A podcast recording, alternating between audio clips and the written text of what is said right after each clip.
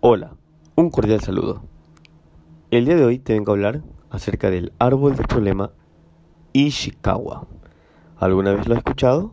Bien, ¿qué es? Esta es una herramienta de agrupación que crea diagramas para identificar las causas y el impacto de los problemas.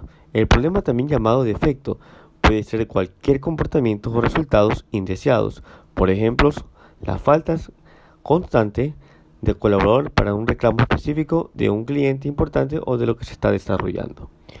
¿De dónde viene el nombre Ishikawa? El nombre del método viene de su creador, el ingeniero Kaoru Ishikawa, que dio origen al gráfico visual en 1943.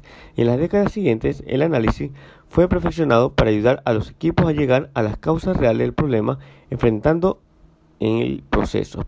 Entonces, esto fue creado para poder dar una mejor manera de poder enfrentar cualquier proceso y poder hallar un problema específico. ¿Para qué sirve? Permite estructurar un problema de manera visual, del cual antes no se podía observar o apreciar o ver. Sí, es correcto, es para poder visualizar. ¿Cómo se hace un árbol de análisis? Primeramente tenemos que identificar los elementos mediante una lluvia de ideas. Esto debe ser creativo. Se interpretan los resultados obtenidos. También es importante que pueda ser grupal. ¿Cuáles son las principales aplicaciones del diagrama de Ishikawa? Siempre que exista una situación indeseada en tu empresa, el diagrama puede ser aplicado de todos modos. Su principal utilización es la identificación de causas, dispersiones, inconformidades. ¿Cómo crear un gráfico de diagrama Ishikawa? Los efectos del problema están claramente definidos. Dibuja el diagrama, coloca un efecto siempre al lado derecho y se ha establecido que el tipo de causa debe ser principal. ¿Cómo hacer un árbol de problema?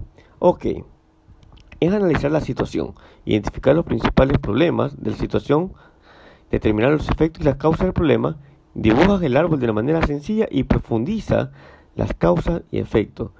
Como podemos ver en imagen, tronco, ramas y hojas. Quiere decir que el tronco es la principal causa del problema, mientras que comienza a ver las ramas de dónde vienen esos problemas hasta que llegamos a las hojas, que son el, lo central de lo que se está analizando. Ok, aquí tengo un claro ejemplo en esta imagen. En esta imagen podemos observar un árbol. En este árbol ya está clasificado las cosas de las cuales nosotros estamos buscando.